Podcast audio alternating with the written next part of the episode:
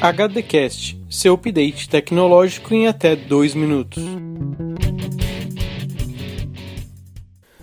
Esse é o Boletim Tech de número 15. A Nasdaq declarou apoio ao Bitcoin, Litecoin e Stellar, três criptomoedas, de acordo com um artigo publicado inclusive dentro do próprio site da Nasdaq.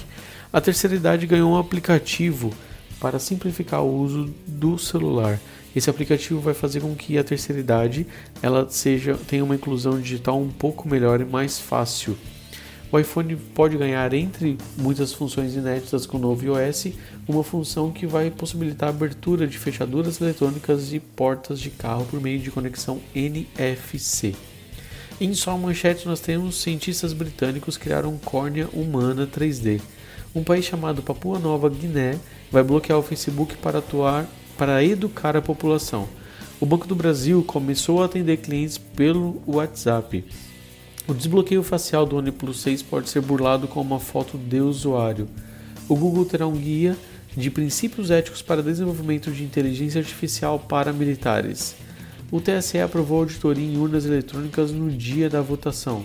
A Asus anunciou uma placa-mãe com suporte a 20 placas de vídeo. A Anatel disse que não tem mais risco de internet parar por conta da greve dos caminhoneiros e a Microsoft superou o Google em valor de mercado pela primeira vez em três anos. Esse é o Boletim Tech e você pode acessar mais em informaçãotech.com.